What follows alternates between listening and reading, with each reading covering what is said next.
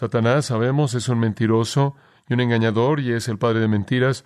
Se disfraza a sí mismo como ángel de luz y sus emisarios igualmente están disfrazados de la misma manera. Esa es la razón por la que inevitablemente las religiones falsas tienen una cristología equivocada. Las religiones falsas propagan mentiras acerca de Cristo.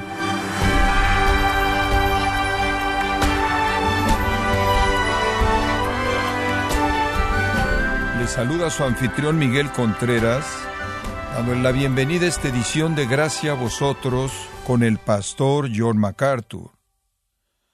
Alguien le preguntó a su pastor si podía decirle cuándo llegaría el fin del mundo, y a lo que respondió el pastor, no sé el momento en que ocurrirá, pero puedo decirte cómo estar preparado para ello sin que tenga miedo si sucede esta misma noche. ¿Le interesa saber cómo estar preparado para la venida de Cristo? En el programa de hoy, John MacArthur le ayudará a tener una perspectiva correcta del futuro para quitarle cualquier temor que pueda tener sobre el rapto, la tribulación y el surgimiento del anticristo. Es el estudio titulado El hombre que querrá ser Cristo, a continuación, en gracia a vosotros. Como usted sabe, hemos estado estudiando Segunda de Tesalonicenses y hemos estado cubriendo el segundo capítulo que es maravilloso y rico y quiero que vaya a este lugar conforme concluimos ese capítulo, Segunda de Tesalonicenses capítulo 2. Hemos estado tratando aquí con el hombre de iniquidad que está por venir, el hombre de pecado que está por venir, el anticristo. Estamos aprendiendo de este hombre y su carrera en este capítulo.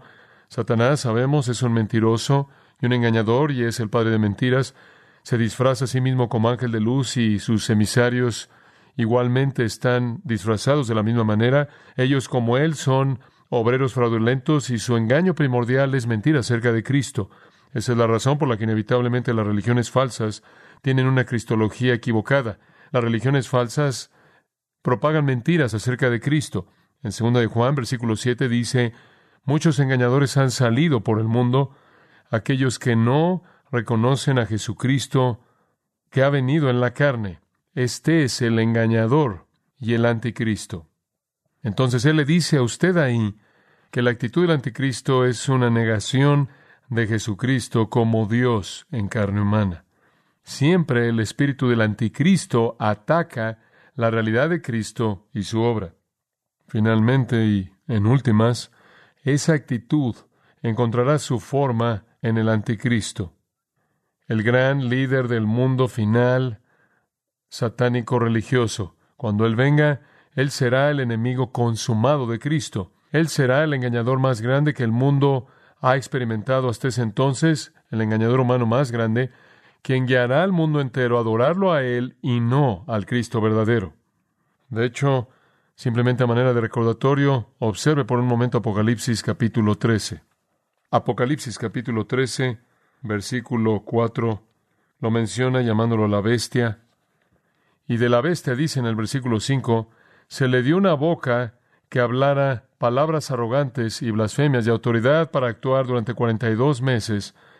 Él tiene una carrera de 42 meses o tres y medio años. Le fue dado, versículo 7, hacer con los santos y vencerlos, y autoridad sobre toda tribu, pueblo, lengua y nación se le fue dado. Entonces él literalmente gobierna el mundo entero.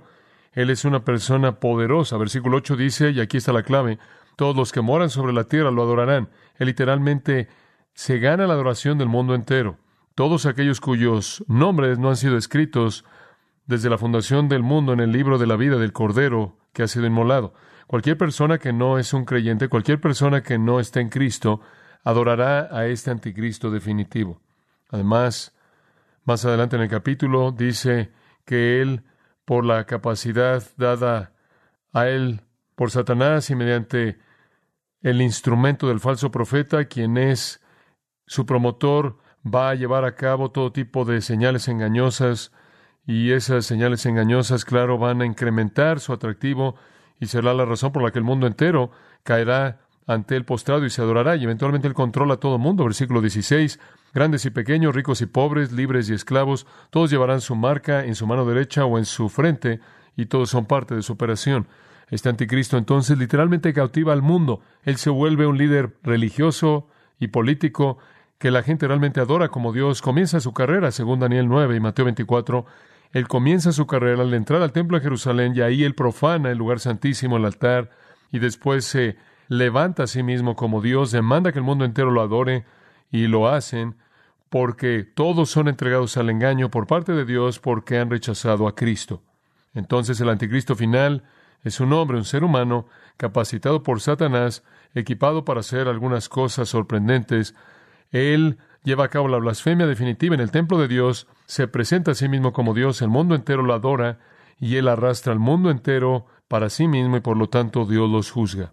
Es el día del Señor, recuerda usted ese gran juicio que viene para destruir al anticristo y con él al falso profeta y a todos los que lo siguieron y los arroja al lago de fuego por los siglos de los siglos.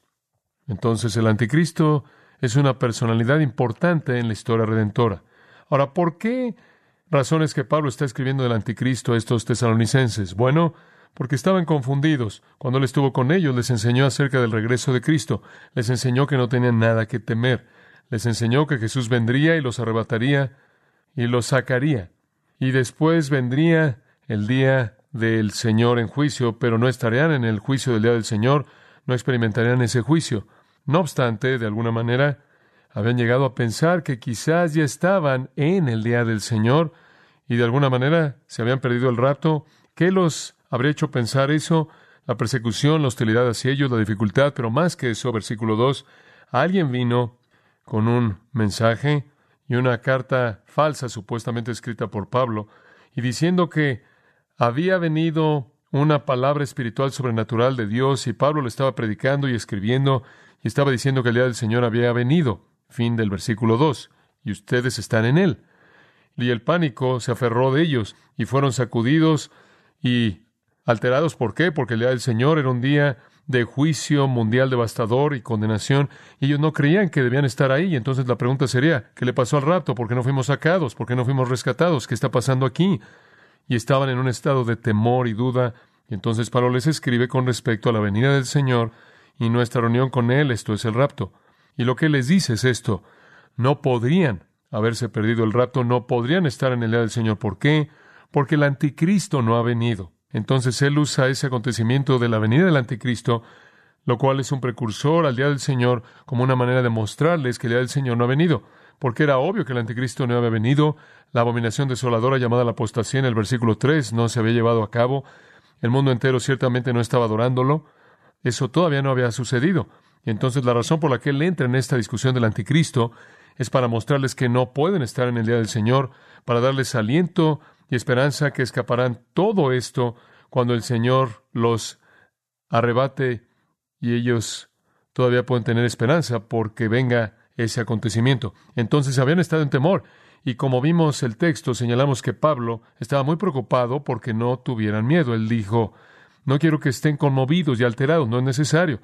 Y entonces él desarrolla, comenzando en el versículo 3, una serie de cosas para ayudarles a aliviar sus temores.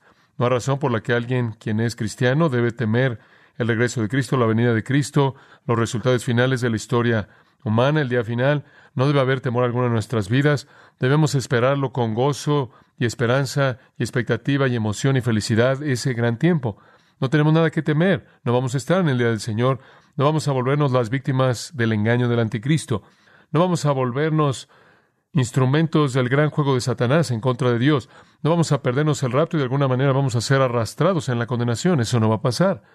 Y entonces, comenzando en el versículo 3, Pablo les dice unas cuantas cosas que deben mantener en mente. Número uno, no sean engañados. Y simplemente estamos repasando ahora, no sean engañados. Versículo 3, nadie de ninguna manera los engañe. Y él procede a decir, no es posible que estén en el día del Señor, porque la apostasía no ha sucedido y el hombre de pecado o de iniquidad no ha sido revelado, el hijo de destrucción. Él no se ha opuesto aún y se ha exaltado a sí mismo sobre todo Dios, su objeto de adoración. Él no ha tomado su asiento aún en el templo de Dios, presentándose como Dios. Eso no ha pasado. Entonces no podrían estar en el día del Señor. Entonces no sean engañados. Y les diríamos a ustedes, no sean engañados. Conforme usted ve la venida de Jesucristo, no deje que alguien invente algún tipo de teoría que va a quitarle su gozo y su esperanza y su expectativa, algo que lo va a confundir y lo va a sacudir y quitar su estabilidad. En segundo lugar, señalamos que él dijo, no sean olvidadizos. En el versículo 5, él dice, ¿no os acordáis que mientras que yo estuve con vosotros os decía esto? No suelten lo que ya conocen. Me es sorprendente, con frecuencia le he dicho esto a la gente, miren, no me molesta si dudan lo que no conocen, pero no duden lo que conocen. Duden sus dudas, no duden lo que saben que es verdad. Aférrense a lo que han sido enseñados. Eso es lo que le está diciendo. ¿Saben lo que yo les dije? ¿No se acuerdan? Supongo que una de las cosas más traumáticas que le pueden pasar a la vida de un creyente es olvidar cosas que son muy esenciales para el crecimiento cristiano y el aliento cristiano. Y entonces Él les dice, aférrense a esas cosas. Eso significa un repaso constante, recitar constantemente en la mente, un esfuerzo constante por recordar esas cosas conforme usted las repasa una y otra vez para que no sea engañado fácilmente. En tercer lugar, Él les dice, no sean ignorantes. Y comenzando en el versículo 6 y hasta la mitad del versículo 10, Él básicamente llena los vacíos acerca del anticristo. Y no quiero que sean ignorantes porque la ignorancia puede llevar al temor y a la duda y a cuestionar. Entonces Él dice, únicamente les voy a decir unas cuantas cosas más. Y Él entra la carrera del anticristo aquí un poco, hablando de su revelación, su poder, su influencia y su destrucción definitiva. No quiero que sean ignorantes porque la ignorancia puede llevar al temor. No quiero que sean olvidadizos porque olvidar cosas que ya conocen y ciertamente no quiero que sean víctimas de algún engaño. En cuarto lugar, entonces, en el versículo 10, allá al final y hasta el versículo 12, él dice, no sean incrédulos. Y aquí hay un punto muy importante. Él dice aquí que la gente que no recibe el amor de la verdad al final del versículo 10 para ser salvos, perecerán. Y Dios les enviará una influencia engañosa. Van a creer lo que es falso, van a ser juzgados porque no creyeron la verdad, sino que se complacieron en la impiedad. Entonces Él está diciendo, no sean incrédulos, no estén en la iglesia, pero no salvos, o tienen toda razón de temer, porque quizás estarán en el futuro cuando el anticristo venga y serán víctimas de su engaño. Todos los impíos, todos aquellos que se complacen en la impiedad, todos aquellos que no aman la verdad del Evangelio para ser salvos, van a sentir el juicio de Dios. Y parte de ese juicio es la incapacidad de entender la verdad y ser entregados por Dios para creer una mentira. Debido a la incredulidad deliberada y al rehusarse a amar y obedecer la verdad, habrá una incredulidad judicial y una incapacidad de obedecer y creer la verdad. Entonces, si quiere ver con gozo, dice el futuro, no sean engañados, no sean olvidadizos, ni ignorantes, ni incrédulos. Ahora, vengamos a una quinta, y esta es la que creo que es tan importante para nosotros el día de hoy. No sean inseguros. No tienen razón para estar inseguros. Estaba escuchando una plática en una ocasión, una plática de preguntas y respuestas con un pastor, hablándole a varias personas que hacían preguntas, y una de las preguntas fue esta, ¿qué pasa si Jesús regresa y un creyente está pecando? La respuesta fue, el creyente se va al infierno. Una pregunta de seguimiento vino, ¿qué sucede si el Señor Jesús regresa y alguien que cree que es cristiano tiene pecado no confesado en su vida, pecado que han cometido en el pasado, por lo que nunca han buscado mediante la confesión perdón. ¿Qué pasa? La respuesta, misma respuesta, van al infierno. En otras palabras, si Jesús viene y todo no está en términos perfectos con Él, usted se va al infierno.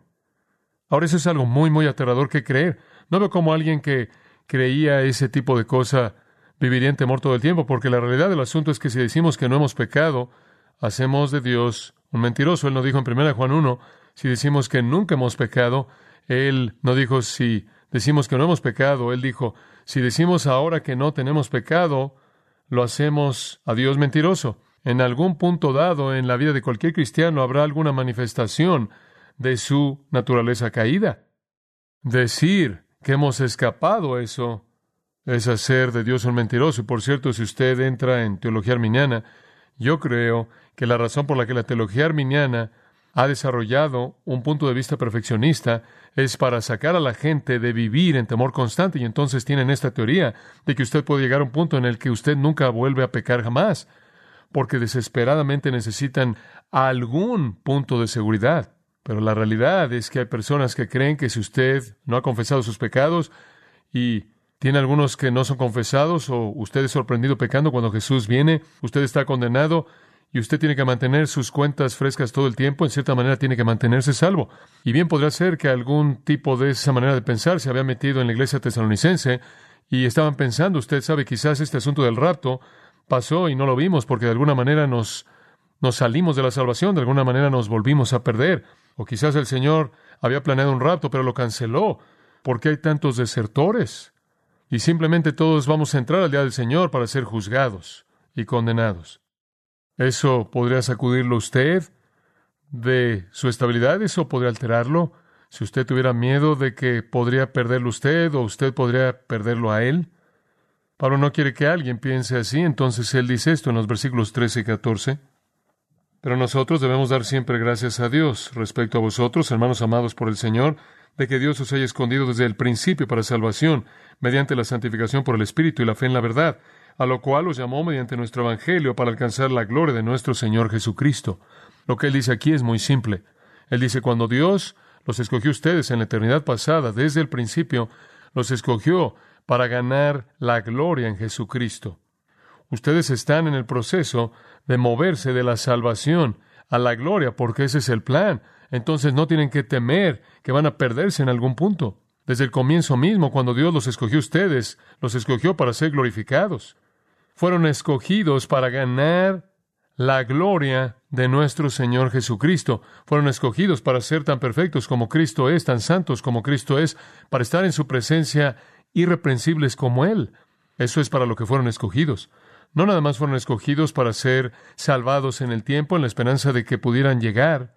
Fueron escogidos para ser glorificados. La salvación en el tiempo simplemente fue un elemento en traer esa elección a su fin. Ahora, permítame mostrar el flujo aquí. Usted tiene la teología de la salvación aquí en un microcosmos.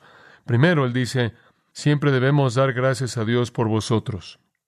En otras palabras, estamos agradecidos con Dios por su salvación. Estamos agradecidos con Dios porque lo salvó. La gratitud va a Él porque la salvación fue su obra, ¿verdad? Es todo la obra de Dios. No le agradecemos a usted por ser lo suficientemente inteligente para hacer eso. Le agradecemos a Dios por salvarlo usted.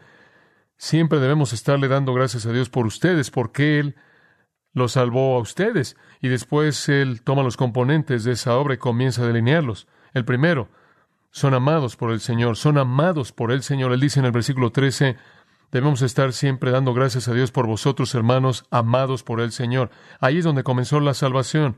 ¿Entiende usted eso? Su salvación comenzó cuando Dios decidió en la eternidad pasada establecer su amor sobre usted. Aquí es donde la salvación comienza en el amor, aquí hay una buena palabra que recordar, en el amor de Dios iniciador, inmerecido, sin influencia, sin influencia alguna fuera de sí mismo por algo o alguien, Dios predeterminó establecer su amor sobre usted. Y eso es lo que Efesios 1 dice, en amor habiéndonos predestinado. Dios estableció su amor sobre usted de manera libre y sin influencia. Ustedes fueron amados por el Señor. Ahí es donde todo comenzó. Así como dijo de Israel en el Antiguo Testamento no fueron más grandes que cualquier otro pueblo, sino que determiné amarlos. Esa es la única explicación. Usted pregunta por qué, usted no sabe por qué. Eso está simplemente en la mente propia de Dios y su propio plan. Él determinó amarlo usted. Ahí es donde su salvación fue iniciada. Usted fue amado por el Señor en segundo lugar. Usted fue escogido por el Señor. Fluyendo de esa predeterminación a amar, hubo una elección. Y lo dice en el versículo 13, hermanos amados por el Señor, porque Dios os ha escogido. Queremos agradecerle a Él por amarlos y queremos agradecerle a Él por escogerlos desde el principio para salvación. Dios lo escogió usted desde el comienzo, eso significa eternidad pasada. Eso es lo que Apocalipsis 13.8 y 17.8 quieren decir cuando dice que su nombre fue escrito en el libro de la vida del Cordero desde la fundación del mundo. Antes de que el tiempo comenzara, Dios lo escogió usted, antes de que usted naciera, antes de que el hombre llegara a ser hecho, Dios lo escogió a usted. La elección no es un pensamiento reflexivo. Esta decisión no es un asunto reciente. No es que Dios ve todo el mundo y escoge unos cuantos a quien Él quiere. Soberanamente diseñado en la eternidad, más bien por el placer propio soberano de Dios, Él escogió. Esta verdad que sobrepasa todo está a lo largo de la Escritura. Esa es la razón por la que el Nuevo Testamento llama a la iglesia los escogidos. Incluso Israel es llamada Israel mi escogido. Dios también los escogió a ellos. Dios nos escogió a nosotros, somos los escogidos. Somos llamados los escogidos a lo largo del Nuevo Testamento. En Mateo 24 Jesús dice, el tiempo de la tribulación es acortado por causa de los escogidos. En Romanos 8:33 Pablo dice, ¿quién acusará a los escogidos de Dios? Dios es el que justifica. En otras palabras, si Dios lo ha escogido usted y Dios ya lo ha justificado usted, ¿quién va a poder ir al cielo y traer una acusación en contra de usted que va a forzar que Dios le quite su salvación? Nadie puede hacer eso. Dios tomó la decisión y la decisión está fija para siempre. Ese es el punto. En Colosenses capítulo 3, versículo 12, un pequeño versículo conocido, Vestidos pues como escogidos de Dios, santos y amados. Han sido ustedes escogidos por Dios, son amados y han sido hechos santos. Esta es la gran verdad que Jesús expresó a sus discípulos en Juan 15 cuando él dijo, no me habéis elegido vosotros a mí, sino yo os elegí a vosotros y os he puesto para que deis fruto. Él escoge en base a su amor. Ahora, esa doctrina del amor predestinador, soberano, electivo de Dios, aplasta la soberbia humana, ¿no es cierto? Porque le da a Él todo el crédito, lo exalta a Él, produce gozo inexpresable, porque cuán maravilloso es pensar que usted ha sido escogido, nos concede privilegio, porque con eso conseguimos la herencia eterna y plena. Debe promover nuestra santidad, porque hemos sido escogidos por Dios para ser sus hijos, que deben anhelar ser como Él. Y después finalmente, y esto es lo que Pablo estaba buscando produce seguridad. Si yo he escogido por Dios para la gloria, y si es verdad y lo es, Filipenses 1.6, aquel que comenzó en vosotros la buena obra la perfeccionará hasta el día de Jesucristo, entonces estoy seguro. No hay nada que pueda llegarle a aquel que es amado por Dios y que está escondido en el refugio de la fidelidad de Dios. Entonces el amor divino y la decisión de Dios llevan a una tercera cosa. Somos amados por el Señor, dice él, somos escogidos por el Señor en tercer lugar, somos transformados por el Señor. Ahí en ese mismo versículo, Él dice, hemos sido escogidos desde el principio para salvación, y esto es llevado a cabo mediante la santificación por el Espíritu y la fe en la verdad. Y ahí usted tiene tanto el lado divino como el lado humano. La salvación mediante la santificación por el Espíritu y fe en la verdad. Hay dos elementos, esos dos elementos de la salvación. El primer elemento es llamado santificación mediante el Espíritu. ¿Qué significa eso? Santificado significa apartado, separado. Eso simplemente significa que el Espíritu Santo, de manera soberana, milagrosa y divina, lo separa a usted del pecado. Un nuevo hombre interior es creado, separado del pecado. Es la vida de Dios dentro de usted, es la naturaleza divina que se vuelve de usted es santa y anhela aquello que es puro y santo y se deleita en la ley de Dios, como Romanos 7 dice. Tiene aspiraciones santas y anhelos justos. Esa nueva creación en el interior es apta para el cielo y apta para la presencia de Dios porque es hecha santa. Está separada del pecado, es un nuevo usted, usted es regenerado, usted es renacido. Lo viejo muere, uno nuevo nace. Y entonces esa es la obra del Espíritu Santo mediante la cual Él lo separa usted del pecado y cree en usted una naturaleza santa. Esa es su obra.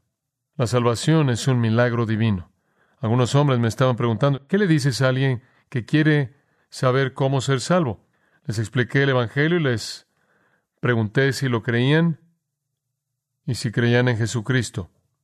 Y si ellos afirman que lo creen, que creen en el Señor Jesucristo, que lo reconocen por quién es Él y lo que Él ha hecho, entonces les pido que le pidan a Dios que los salve. No que oren una pequeña fórmula de oración, sino pedirle a Dios que los salve, porque solo Dios soberana y sobrenaturalmente puede separarlos del pecado, crear en ellos una nueva creación. Entonces, en lugar de una fórmula, hay una oración, Dios, por favor, sálvame, sepárame del pecado, declárame justo, delante de ti por la justicia de Jesucristo y plante ese nuevo hombre interior en mí. Ese es el aspecto doble. Entonces el Espíritu de hecho no separa. El Espíritu de hecho regenera al hombre interior apartándolo del pecado para Dios y después mantiene ese proceso siguiendo a lo largo de la vida. Entonces hay una separación de santificación inicial y después hay una separación continua conforme ganamos la victoria sobre nuestra carne en la que el nuevo hombre todavía está encarcelado. Pero el segundo componente es fe en la verdad. Y mencioné eso. Eso tiene que estar ahí también. La transformación divina llevada a cabo por el Espíritu requiere el elemento de la fe. Fe en la verdad. Por lo tanto, usted tiene que oír la verdad. Usted recuerda que dice en Romanos 10, ¿cómo oirán si nunca predicador? Usted no puede ser salvo hasta que oiga la verdad. el Espíritu regenera a uno que oye la verdad, cree la verdad. Entonces la obra del Espíritu se vuelve operante mediante la fe en la verdad, la verdad siendo el Evangelio y la verdad siendo Cristo, porque Él también es el camino, la verdad y la vida.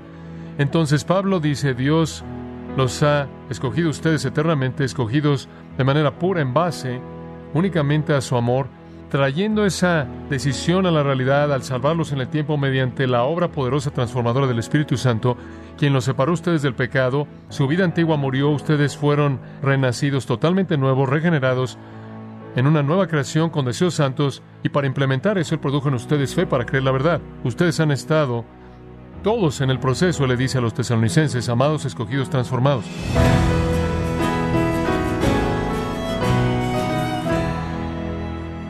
MacArthur sin duda alguna nos alentó con la maravillosa realidad de que la doctrina del amor electivo de Dios no sólo destruye el orgullo humano, sino que además produce la seguridad que el creyente necesita para no temer los eventos futuros. Parte del estudio titulado El hombre que querrá ser Cristo, aquí en gracia a vosotros.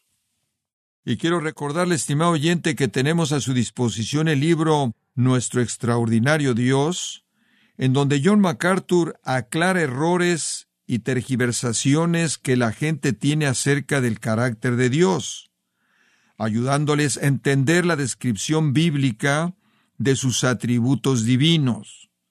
Adquiéralo en gracia.org o en su librería cristiana más cercana.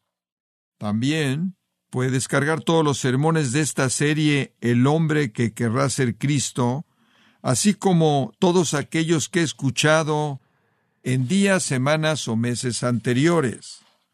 Y recuerde, puede leer artículos relevantes en nuestra sección de blogs, ambos, en gracia.org.